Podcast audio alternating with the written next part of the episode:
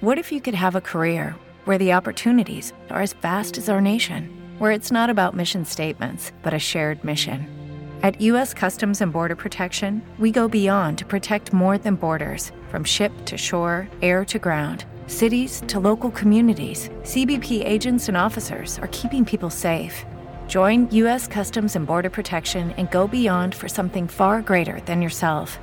Learn more at cbp.gov/careers. Emprender, iniciar proyectos, planear eventos, organizar viajes, promover. ¿Qué hago? ¿Cómo inicio en hacer lo que me gusta? No te hagas bolas, mejor escucha. Soy Alfred Hahn y te lo cuento.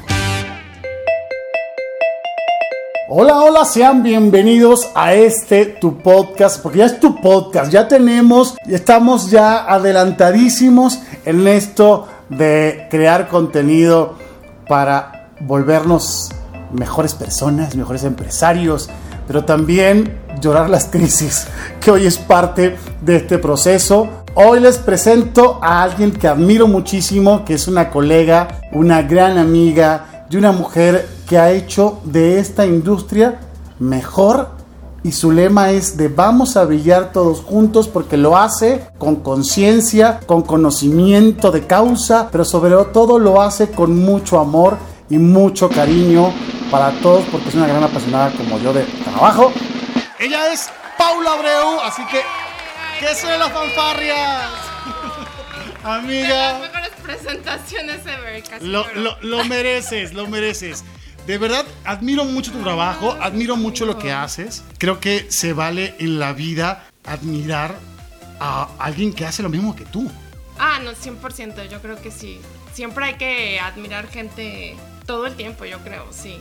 Por- Porque por mucho tiempo pensamos que el admirar a otro eh, que hace lo mismo que tú es como decir, no soy tan bueno. O, o- o- o ¿por qué crees que sería? No, yo creo que al contrario, yo creo que, bueno, para mí siempre ha sido como muy importante tener a alguien a quien admirar. De mi mismo ramo, o sea, me gusta y cuando veo personas que se dedican a lo mismo que yo y que, este, incluso hay gente que va empezando y yo sigo su trabajo y digo, wow, o sea, de verdad los admiro porque están haciendo cosas, están haciendo cosas padres y yo creo que el admirar no tiene nada que ver con sentirte menos. Al contrario, creo que habla de tu humildad, ¿no? De tu humildad, totalmente. Paula, Paula es una experta wedding planner. Es eh, alguien que le apasiona mucho su trabajo, como digo, y repito esto muchas veces, porque quiero que nos quede claro que la pasión es el motor principal para 100%. poder hacer las cosas. Entonces, Sí. Paula es wedding planner, es chef también. O sea, sí empecé. Así empezó, exacto. En este. Una en- cosa llevó a la otra. una cosa yo, exacto. ¿Y cómo terminé aquí? No lo sé. Qué miedo. Pero al final, creo que la vida es eso, ¿no? Te va llevando poco a poco Sí. una, una cosa a otra. Eh, Paula también es conferencista, escritora también de un libro, tiene una gran marca que amo y que me encanta, Chispa y Corazón. Paula, creo que contar de ti es como muy extenso y largo, lo cuento de forma muy coloquial, pero Paula, bienvenida. Muchísimas gracias, Alfred. Gracias. Y pues ha sido un gran camino.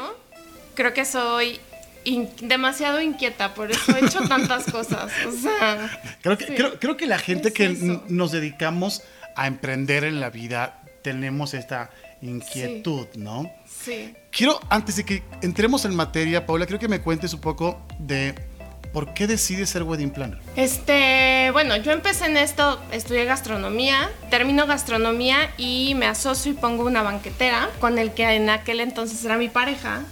Eh, salen mal las cosas y decido separarme de la banquetera. Ok. Y en ese trayecto de, ok, ya no voy a estar acá, ¿qué voy a hacer? ¿Qué es lo que más me gusta hacer? Y pues en la banquetera, digo, al fin, primer, ya sabes, uno de los primeros emprendimientos que tuve, porque he tenido muchos, varios. ¡Wow! Este.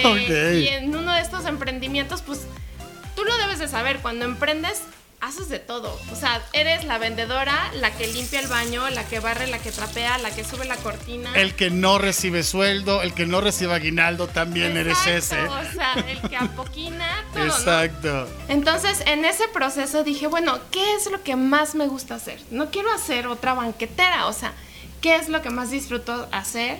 ¿En qué me quiero especializar? Y fue el tema de la boda. O sea, en la banquetera ya había tenido como experiencia porque nos habían contratado bodas. Ok. Y lo disfruté muchísimo y dije, no, pues yo quiero hacer esto. O sea, quiero ser la mejor wedding planner de Puebla. Wow. Y, hasta que, eh, ah, y lo eres, y lo eres. Hasta que dije, o sea, creo que así hay que empezar. O sea, tienes que tener como la meta muy clara. Muy clara, sí. Te lo cuento. Paula, cuando decides adentrarte a este mundo, de eh, la, industria de los eventos, eh, tu primer paso fue, va, lo hago. ¿Te preparaste para ello o te aventaste? Fue simplemente, fue, fue empírico en ese primer momento. No, sí me fui preparando. De hecho, creo que mi carrera se transformó totalmente cuando asistí al primer congreso de bodas. Ok.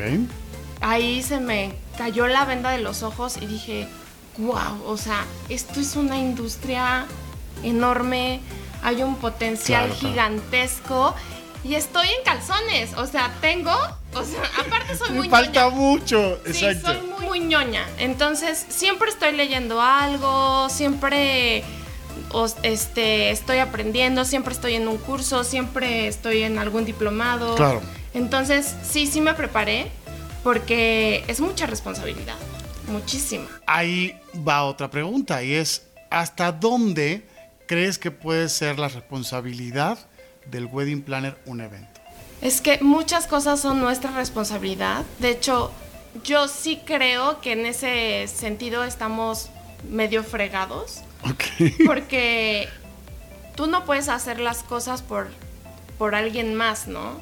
Totalmente. Pero si tú no eres un buen líder, no puedes dirigir un, un equipo. Exacto. Y si el equipo no da resultados, entonces tú tienes que asumir tu responsabilidad. Una frase que te oí hace muy poco que decía es, si sale bien, es gracias a todo el equipo. Si eh, sale algo mal, es solamente tu culpa. 100%. Si el, si el trabajo sale bien, es porque cuentas con un gran equipo de trabajo. Okay. Si algo salió mal, tú como líder Tienes que asumir esa culpa. Tú asumes esa responsabilidad. Exacto. Y ese es el papel del emprendedor empresario. Totalmente. por eso piénselo bien antes de emprender. ¿tú, crees que, el emprender es para todos? No. ¿Qué, qué cualidades debemos tener las personas que decidimos emprender en la vida? ¿Cuáles son esas cualidades que crees que debe tener un wedding planner de al, de al 100? O sea, pues alguien que está entregado a su trabajo apasionado, loco de verdad, apasionado de su trabajo intensamente, resiliente a más no poder. Esta palabra es muy importante, la resiliencia. La resiliencia es, para mí es básica.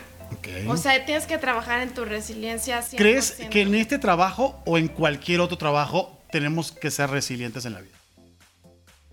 Yo creo que en cualquier emprendimiento. Ok es como una virtud que debe tener un emprendedor, digamos. Sí, un poco soñador, sí, se vale, yo creo. Porque al final yo creo que si no tienes sueños o no te imaginas que las cosas pueden ser mejores, te encasillas. Y creo que hoy en día el chiste es que transformes, que seas un poco idealista. Pero quería un poco, creo que ya no estamos yendo muy adelante del tema, pero quería que tocáramos estos inicios. Cuando realmente literalmente aquí música siniestra cuando literalmente la riegas. ¿Qué pasa esta primera vez que la riegas? Porque todos la regamos. Todos la regamos, claro. En algún momento todos la regamos. Pues ¿Cuál fue esa primera vez que dices aquí, chin, ¿dónde estoy metido? ¿Esto valdrá la pena? Ay, Dios. Pues es que... es que parte, parte de sacar todo es, ese primer inicio, ¿va? o sea, yo creo que la regué de, he tenido varios emprendimientos. Antes de atender la banquetera, eh, tuve un estudio de pilates y un gimnasio. Ok, no, lo sabía. Sí, wow. no lo sabías. Este, 12 años yo estuve muy metida en ese rollo. Ok.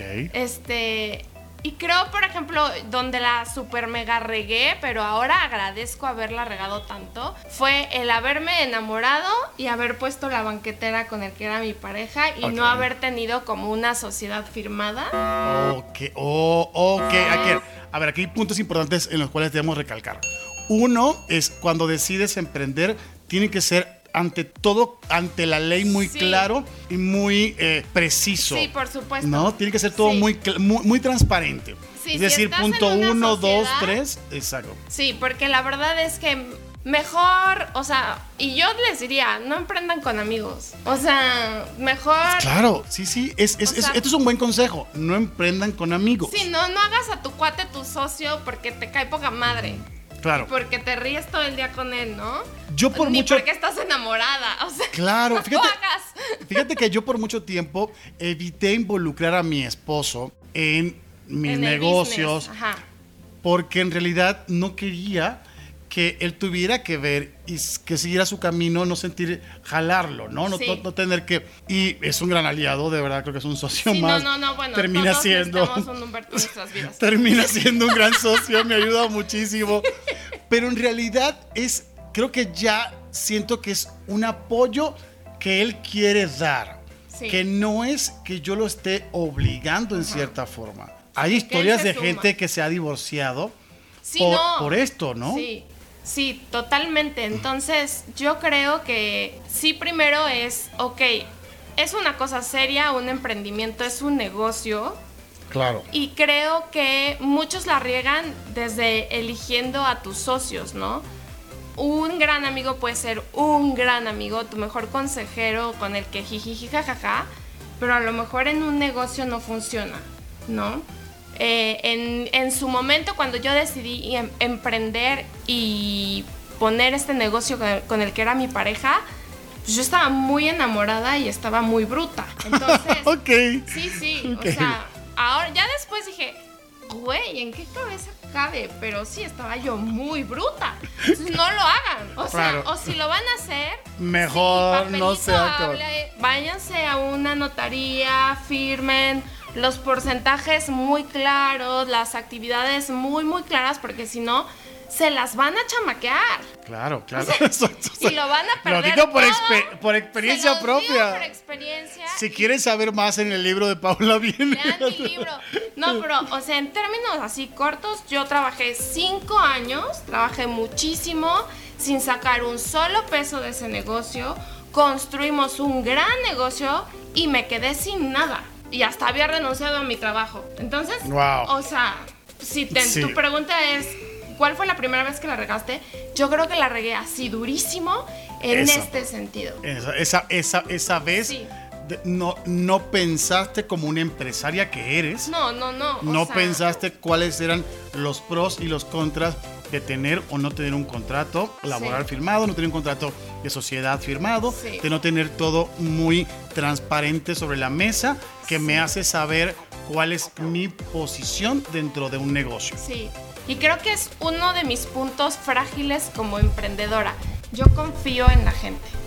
Ok. Entonces, y me ha costado mucho trabajo entender que la gente no es como tú eres o como yo soy y entonces no puedes confiar en gente. Sí, no, no todos son tus amigos en los negocios. Los negocios no son para amigos. Los negocios no son para amigos. No, definitivamente no. ¿Y cuál fue tu primer shit en los eventos? en el primer evento, la primera boda que tú así de se me fue. O sea, eh, y no fue tan grave pero en una boda se me olvidó pasarle al banquetero que me habían pedido los canapés, que fue una de esas cosas, ya sabes, de siempre sí vamos a querer los canapés. Claro, avisarle al banquetero. Y sí, se me, se me fue por completo y pues no hubo canapés, no. Fíjate que a mí, en, fíjate que a mí en mi primera boda. Hace mucho tiempo. Sí, fíjate que a mí, a mí mi primera boda se me olvidó el brindis. Y, oh señor, me quedé con 80 botellas frías de vino espumoso porque se me olvidó. Olvidé por completo el brindis. En ese momento era de mis primeros eventos.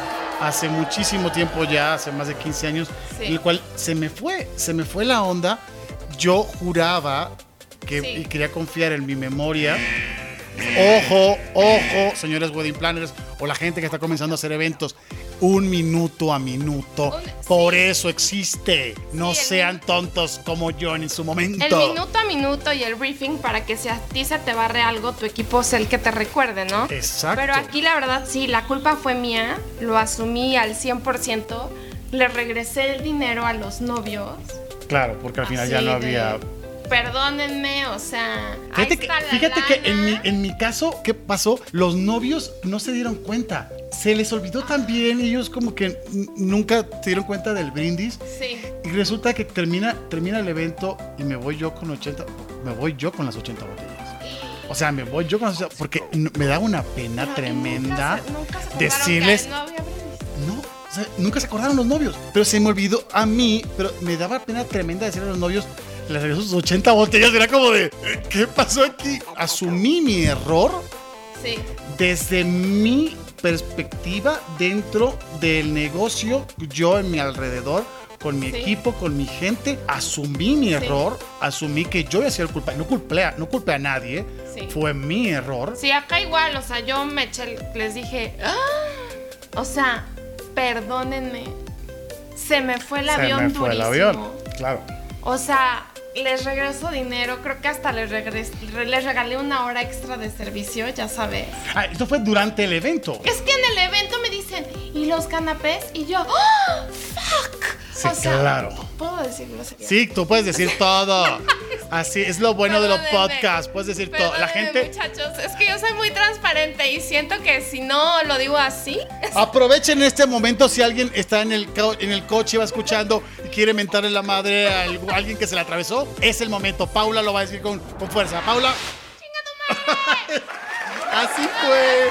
No, no, o sea, así soy, ¿no? Entonces, básicamente. Básicamente. No, se me fue el avión. O sea, llegaron y me dijeron, ¿y los canapés? Y yo, madres, no manches, se me olvidaron los canapés. Y yo, no manches, no manches, no manches, discúlpenme. O sea, fue mi error.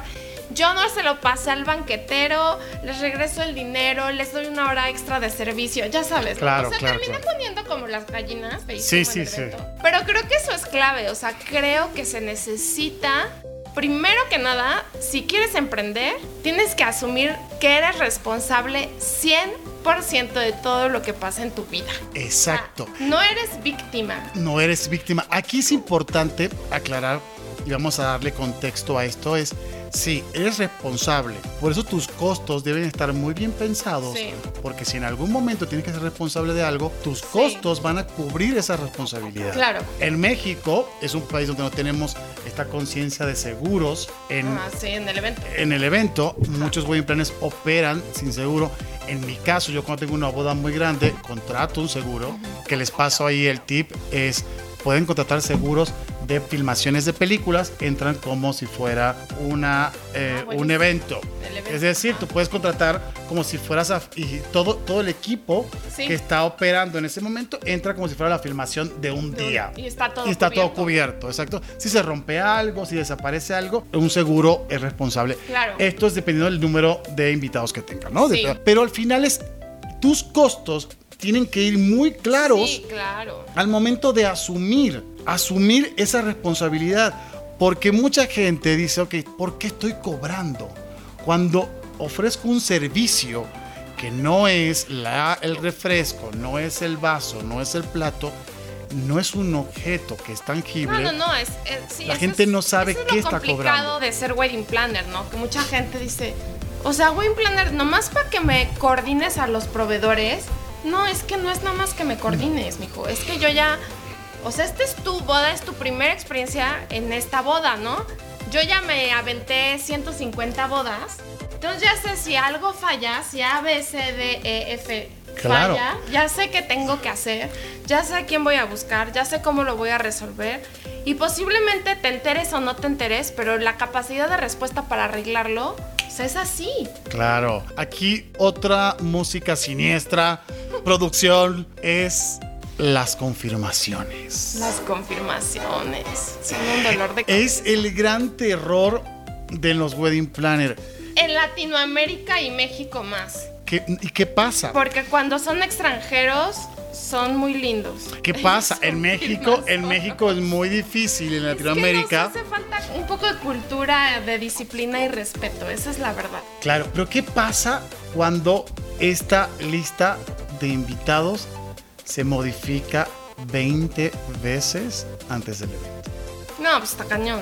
O sea, en fines... Pasas de meter 20 mesas a 19 mesas, 18 mesas, luego 22 mesas, luego Sí. 30 mesas y vas pasando y la noche anterior la novia te dice, esta es la final, te lo manda a la una de la mañana. Sí, no, no, no.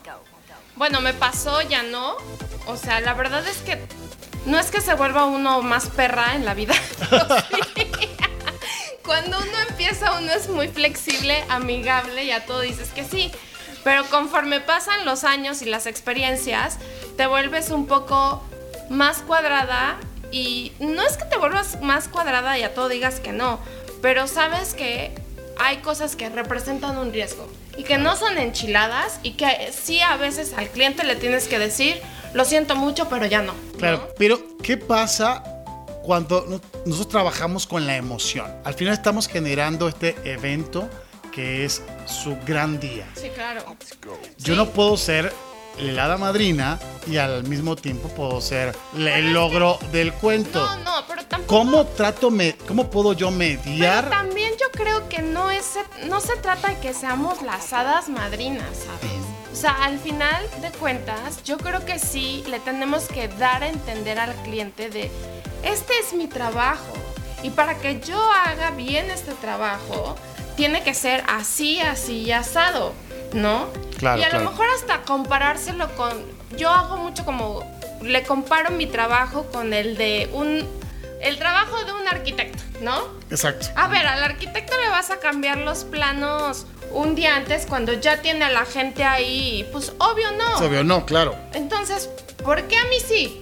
O sea, o sea, sí es igual de seria la cosa, ¿sabes? Le estás invirtiendo igual de dinero a este evento. Claro, totalmente. O sea- Pero aquí tenemos algo que es el client education. ¿Cómo educo yo a mi cliente? Yo creo que informando, o sea, y diciéndole, mira, al final de cuentas, esto se puede arreglar, pero me lo vas a hacer más difícil. Claro. Y si tú a tu wedding planner le haces el camino difícil, lo que está en riesgo es tu boda. O sea, Pero me, me han pasado, a mí, un ejemplo te pongo. Un día tenía una novia, habíamos visto 20 veces la locación. Un día antes de la boda se le ocurre ella volver a ir porque quería ir. Sí. Fue simplemente gusto de que quería ver antes de. sí, sí, sí. Antes de que se de montara. Sí, era como dos días antes del evento y ya quería volver. Volteó ese momento a ver una ventana. Y dijo, quiero esa ventana llena de flores. Dos días antes de la, de la boda. La florista se volteó inmediatamente y dijo, no. Para mí fue, ja, eh, olvídalo, ah, lo pongo aunque lo ponga yo. Yo hubiera respondido igual. Es más, si a la florista hubiera dicho, perdón, pero tú estás para hacer lo posible. Exacto. Entonces es, es, en ese momento mi reacción fue, Lo me está pagando a mí para supuesto. hacer lo posible. Por supuesto. A lo mejor, eh, ¿qué pasó si la, la mujer soñó ese día en la noche y lo vio y se le ilusionó? Sí, Al final, ella no, me, ella no me está diciendo, quiero flores aquí, no tengo más dinero, no lo voy a pagar. Ponlo como Sí. quiera. No me está diciendo que no. No. Al final, el que ella ponga en esa ventana Claro. más flores implica también ganancias para mí. Sí, claro. Entonces, ¿por qué decirle no? No, o debería decirle no. Ahí estoy como totalmente de acuerdo contigo. O sea, es más, ahí yo les diría, cuiden mucho con quién hacen alianzas comerciales o a quienes suben a su barco, porque al final de cuentas es el trabajo en equipo lo que va a hacer que sea todo posible. Claro, totalmente. Entonces, este, pero en ese sentido, o sea, 100%, si te está pidiendo algo la novia dos días antes y que aparte es algo que lo puedes hacer. es posible, ¿sabes? claro. Que es posible, pues sí, Sí. ¿no? Pero a lo mejor algo que sea, no sé, es que la verdad no tengo como, a pesar de tantas bodas, siento que he tenido muy buenos clientes siempre. O si son malos clientes, cuando ya les explico y les informo y les comparto y como que agarran la onda y dicen, ah, no, bueno, claro. yo, yo creo que no hay malos clientes. Yo estoy, soy fiel creyente que los clientes son para cada uno de nosotros los proveedores de servicio. Habemos muchísimos y hay cada tipo de cliente para cada uno de nosotros. La mayoría de mis clientes son mis grandes amigos y se vuelven parte de mi vida y son cercanos. Que los quiero y tengo hay una lista muy grande. Yo creo que eh, cuando decimos es que es un mal cliente, es que al final ese cliente no, no era tu cliente. Exacto, es ese punto. Creo que llegamos, llegamos a un punto muy escabroso y es decirle a un cliente no. Gracias, pero no. No eres tú, no soy yo, pero no. O más bien, no eres tú, soy yo, no. No eres tú, soy yo. Y ahí yo sí diría, o sea, siempre alertas y siempre háganle caso a ese sexto sentido. Desde la primer cita, o sea, tú te sientas con el cliente y no te vibra, yo soy mucho de eso, de vibras, de cómo me siento si conecté con él o con ella y así. Claro, Paula, pero. No, como que digo, híjoles. Eso suena, eso suena muy bonito. Pero ¿qué pasa si llevo seis meses sin trabajo, estoy recién comenzando, el cliente me llega y yo no puedo decirle no? En México no estamos acostumbrados al no. No le digas que no, pero tampoco le digas que sí a todo. Es que ese también es un grave problema. Pero me refiero más al tema de decir si ese cliente es tuyo llegas con este cliente, pongamos una, una idea eh, medio real, pero imagínate que pasa que llega este cliente contigo eh, y resulta que este cliente tú sabes que no haces match con él y que no es el cliente ideal para ti. ¿Cómo le dices, no, no puedo trabajar contigo? La verdad es que yo diría, cuando las cosas no van bien, mejor como que revisa tú qué estás haciendo. Claro. Porque generalmente hay, o sea, hay algo en nosotros que no está funcionando bien. Claro, claro, claro. ¿Sabes? Entonces mejor, yo sí creo que es mejor decirle que no o ser honestos con nosotros mismos y decir, no me siento capaz. No creo que pueda funcionar, no creo que lo que vaya a pasar, voy a quedar mal, Claro. ¿No? Voy a tener una muy mala experiencia a decir sí, porque si no, o sea. ¿Cómo identificas estos posibles problemas que puedo tener con este cliente? O sea, ¿dónde te das cuenta que ese cliente no es para ti? Pues mira, yo. Cosas tan sencillas como el no sé, he tenido clientes que a las novias que a las 3 de la mañana me están escribiendo. Esto es una alerta roja. cuidado, este es sí, este novias, novias que me, por ejemplo, que acaba de pasar diciembre, novias que ni siquiera están contratadas y escriben el 24 en la noche para pedirte una cotización y el 25 te están diciendo no me ha llegado. Ok. o, sea, no te va a llegar. no te va a llegar. O sea, neta, es neta. O sea. Es que ahí también hay un punto, es que ahí también hay un punto muy claro, es cuando somos emprendedores, llámese el rubro que sea, la gente cree que como tu oficina, a lo mejor eres tú, está abierta 24/7 cree que puede escribir a las 2 de la mañana. No, y ahora más, porque como que la gente cree que somos aplicaciones. O sea, Claro, exacto. Literal, o sea. De cotizas, cotízame esto, cotízame esto, cotízame esto. Sí, cree que funcionamos como aplicación, ¿no? Entonces, pues no, ahí la verdad es que creo que cosas así tan básicas como eso, desde el, el respeto que hay hacia tu trabajo, ¿no? Claro. O sea, ¿cuánto tiempo tardas en mandarme una cotización? Hasta en oye, ¿me puedes cotizar esto? Pero necesito que tenga esto, esto, esto y esto. Hay gente que hasta me dice, no inventes, Pau, es que cuánto te tengo que depositar por esta cotización porque está súper bien hecha, me estás ayudando un montón. Y hay gente que mandas la cotización y ya ni siquiera te contesta. O sea, ya ni siquiera te dice gracias. Gracias. ¿No?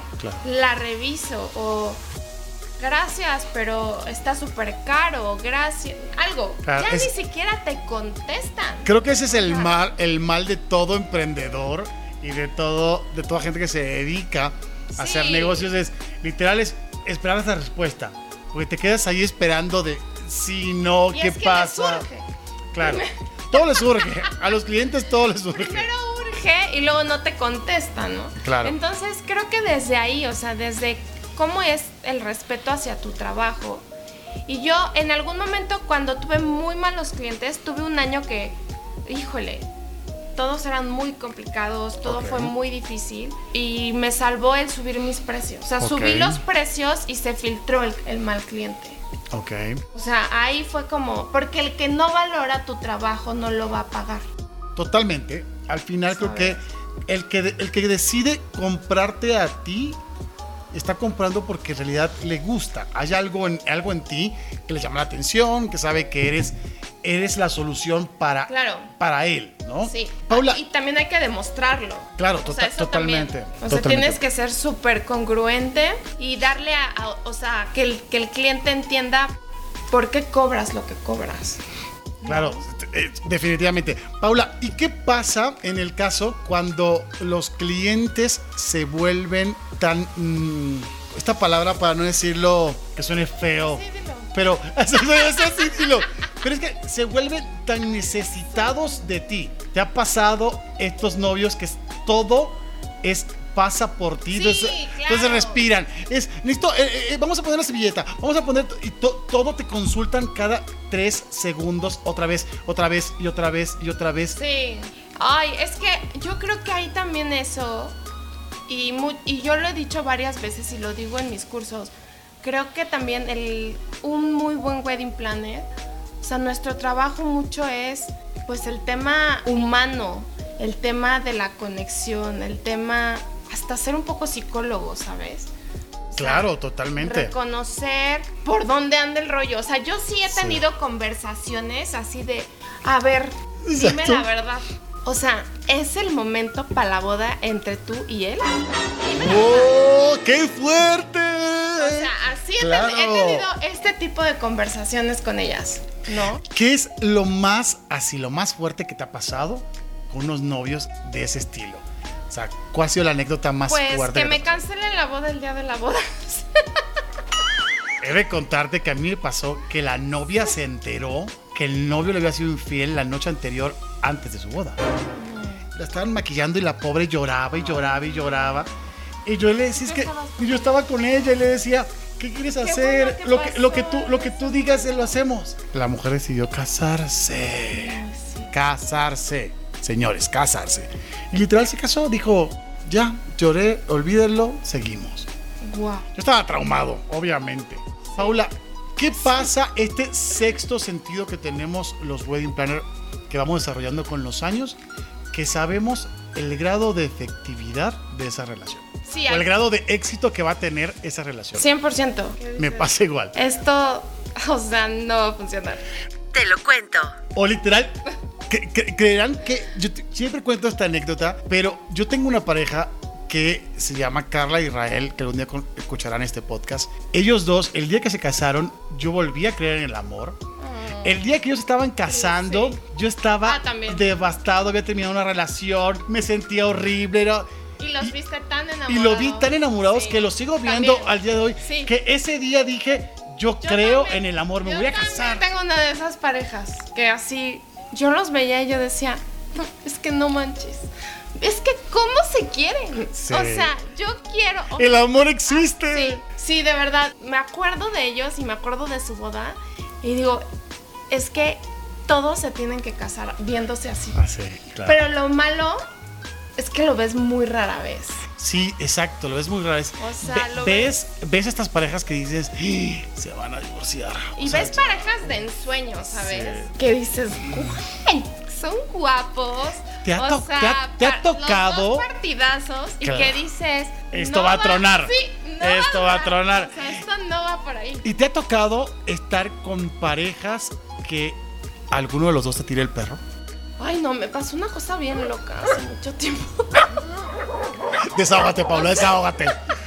Me pasó una locura hace como 10 años. Fue la boda este, una boda donde los novios, o sea, vivían, él era de Cuautla, ella vivía en Nueva York. Ok.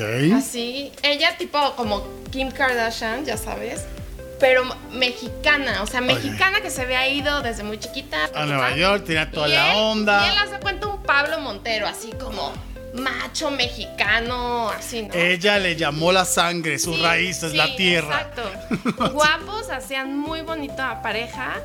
Y fue rarísima la boda. O sea, el novio, eh, ya para la torna, estaba metido en la cocina platicando con, con el staff. Wow. Y decía, ¿a qué hora ya van a sacar la torna? No, pues ya. Y me decía, ya quiero que acabe, Paula. Y ella feliz ahí bailando y echando relajo. Ya desde ahí era como, esto está muy raro, ¿no? Eso está raro. claro. Bueno, pasó la boda, ya todo bien, bla, bla, bla. Ellos contratan al sacerdote, o sea, el sacerdote él me dice, "Mm, yo lo llevo, eh, al juez también yo lo llevo porque tengo un amigo, bla, bla, bla. Bueno, yo no me Él se encargué. encargaba de esa parte Sí. tramitología. Exacto. Seis meses después me busca diciéndome que, ah, bueno, el día de la boda me dijeron, por favor, que nada suba a redes, este, y yo, no, no, no, no, o sea, a mí si no me dan permiso por las fotos, pues no las uso, ¿no? Solo Claro. subiré montajes y demás, pero no, sí me dan el permiso. Ay, en fin, para, long story short, o sea, seis meses después me escribe y me dice, ¿no hay fotos de en redes? Yo, no. No. ¿Cómo están? Le pregunto por ella y me dice, desde la boda no la veo. Desde la boda no la. Desde la boda no la veo. Me atraganté, perdóname. Ok. Ella se quería, o sea, esto te va a sonar muy raro. Ella se quería casar, yo le di la boda, pero todo fue falso. Wow. Espérate. Corte A, como a los dos, dos, tres días, cuatro, misma semana, me escribe para invitarme a comer. Y yo, Oh, o sea, como, a ver, la boda fue falsa, la wedding planner es real, ¿por qué no salimos tú y yo? Exacto. ¡Wow! ¡Qué fuerte, Paula! Fíjate que a- hablando de historias fuertes, a mí me pasó que un novio me tiró los perros muy fuerte. Era el novio, pero era como, a ver, esto es muy fuerte, no le puedes decir a, a tu clienta, a la novia, creo Sí, que tu novio eh, le gustan los dos bandos. ¿Cómo le dices? No, Eh, está eh, cañón. eh, está cañón. Está muy difícil. Entonces, el novio me hablaba, pero aparte, el hombre me hablaba para todo. Me voy a probar el traje. ¿Me acompañas? No. Yo no. Me va a violar en el, en el, en el, en probador. Literal, y me buscaba y me No. invitaba y quería verme él solo. Me quería citar el novio para hablarme de flores. Ojo, esto no es, no es, no es común. no es pero- pero- rarísimo el novio pero tampoco está mal. Un novio puede de- dedicarse a involucrarse y cada vez involucran más. Pero no puede decir, no le decimos a la novia porque solo tú y yo. No, creo que, creo que, creo que no, no, no se vale, ¿no? No era, no, era, no era la forma. Al final, el día de la boda, el hombre ya borracho se acerca No. y me dice, tengo que decirlo, perdón, no soy gay, mm, pero tú me gustas. Ay, hasta, hasta, hasta, hasta, hasta, hasta mi ronco pecho se... Hasta te cuesta trabajo. Hasta me cuesta. O sea, imagínate. Qué difícil. Literal, yo me puse nervioso. Entré en nervios total. Fue como, a ver, ¿cómo? ¿Te estás casando? Ese estudio. casando. Ah, ah, ¿Yo qué? Sí, sí, ¿no? Paréntesis, era muy guapo. Ah. Era muy, muy guapo. Sí, o sea, no, bueno. era, no era por lo menos que dijeras, no, no, no, Pero no ¿estás volteaba a verlo. Pero no, que- en mi, en mi cabeza era. Es que no. Es no. Por supuesto, O sea, es que no tu, funciona. En tu papel de profesionista hay una gran barrera. Los vuelves como asexuales. Sí, es como no, y es como es como si decides el ginecólogo involucrarse con su paciente, o es- sea, no se se vuelve, puede, no sí, se no, puede. sí, y en mi cabeza obviamente era como de no, se, o sea, olvídalo. Sí, no. Me di media vuelta y jamás Sí. Yo no volví a ver esos novios, no pude volver a tener ningún tipo de relación con ellos porque me sentía en realidad Muy incómodo. muy incómodo. Sí, Corte, claro. ah, me enteré que después se divorciaron, Pues sí. básicamente porque ella descubrió. Que no es descubrirlo, ya lo sabía yo, creo, básicamente. Que, creo que sabía, sí, claro. pero, y, decidí cambiarlo. Paula, creo que esta anécdota nos da para contar millones de historias. Podríamos escribir un libro de todas las anécdotas que existen en la industria de los eventos. Total, totalmente. Sabes que la boda es como, para mí es un gran detonante en la vida de las personas. Entonces, puedes sacar muchas cosas este, a flote, tanto como miedos psicológicos, como sacar la mejor versión de ti. De ti, claro, totalmente. Pero también lo peor. Es un gran, gran detonante y un gran cambio en la vida de las personas. Entonces, una boda sí marca, o sea, sí hay un antes y después en la vida de las personas eh, a partir de una boda. Entonces creo que eso... Y también, a partir de nosotros, porque una cosa es ser wedding planner y el día que te casas, tú entiendes la otra versión. Sí. Porque por mucho tiempo éramos o somos o hemos sido, yo me casé después de mucho no, yo, yo no tuve, yo no tuve tiempo de poder disfrutar mi boda, porque en realidad yo tuve, y, te cuento, tuve evento lunes, miércoles, jueves, me casaba el sábado. El sábado tenía, tenía mi boda y tenía otro evento corriendo. Que mi equipo estaba haciendo. Yo no, era, eh, fue, fue, fue de mis años más productivos y con más trabajo yo no podía decir que no. En realidad llegó el momento de la sesión de fotos.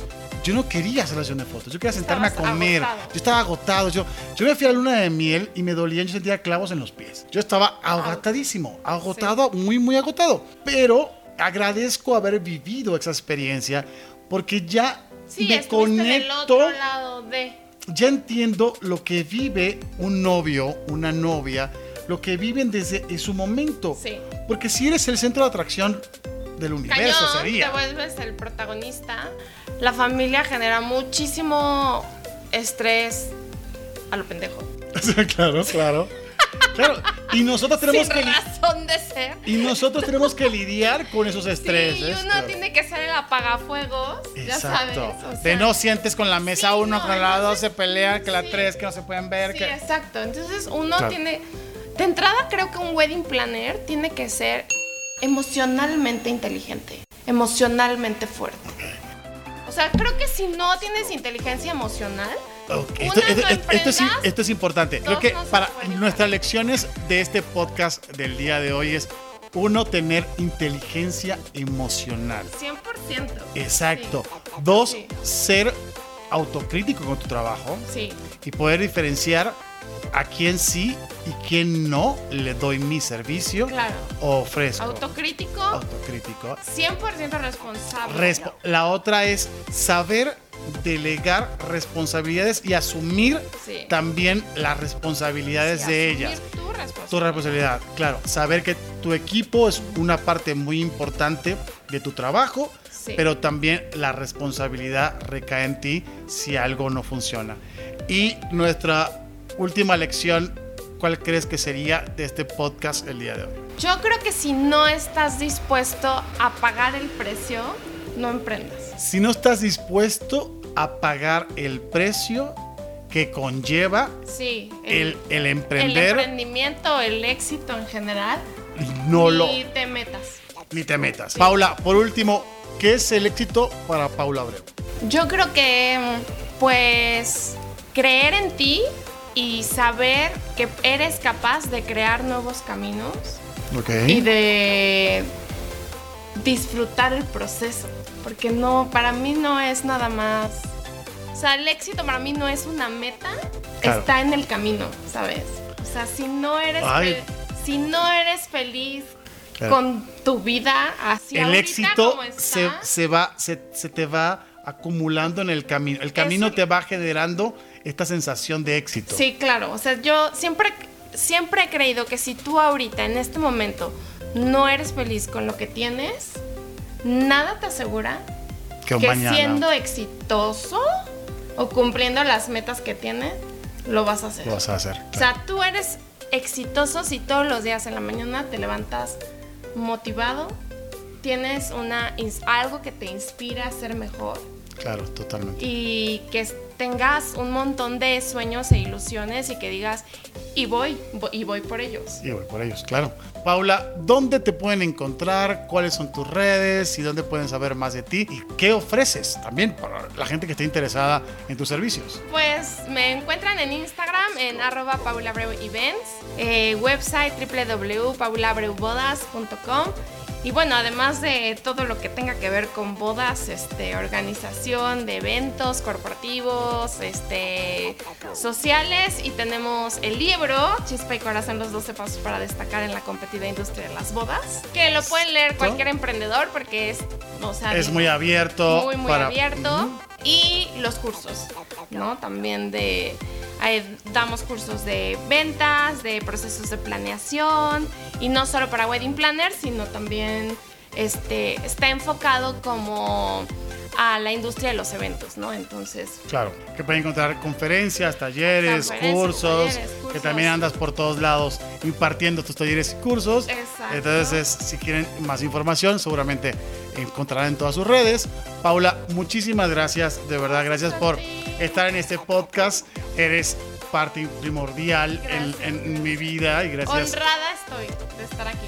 Y espero que te haya gustado esta experiencia de contarle a la gente todo lo que vivimos, estas locuras. Así que muchas gracias, nos escuchamos la próxima semana. Yo soy Alfred Han y gracias, gracias, un fuerte abrazo y bye bye. Bye.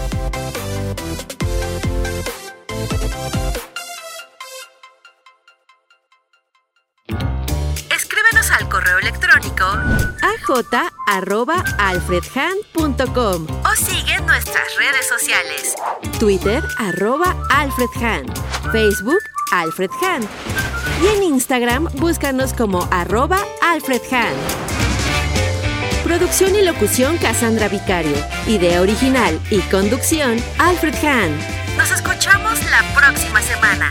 Soy Alfred Hahn y te lo cuento. ¿Quieres que hagamos tu podcast? Mándanos un WhatsApp 55 17 45 89 58. With the Lucky Land slots, you can get lucky just about anywhere. This is your captain speaking. Uh, we've got clear runway and the weather's fine, but we're just going to circle up here a while and uh, get lucky. No, no, nothing like that. It's just these cash prizes add up quick. So I suggest you sit back, keep your tray table upright, and start getting lucky. Play for free at LuckyLandSlots.com. Are you feeling lucky? No purchase necessary. Void where prohibited by law. 18 plus terms and conditions apply. See website for details.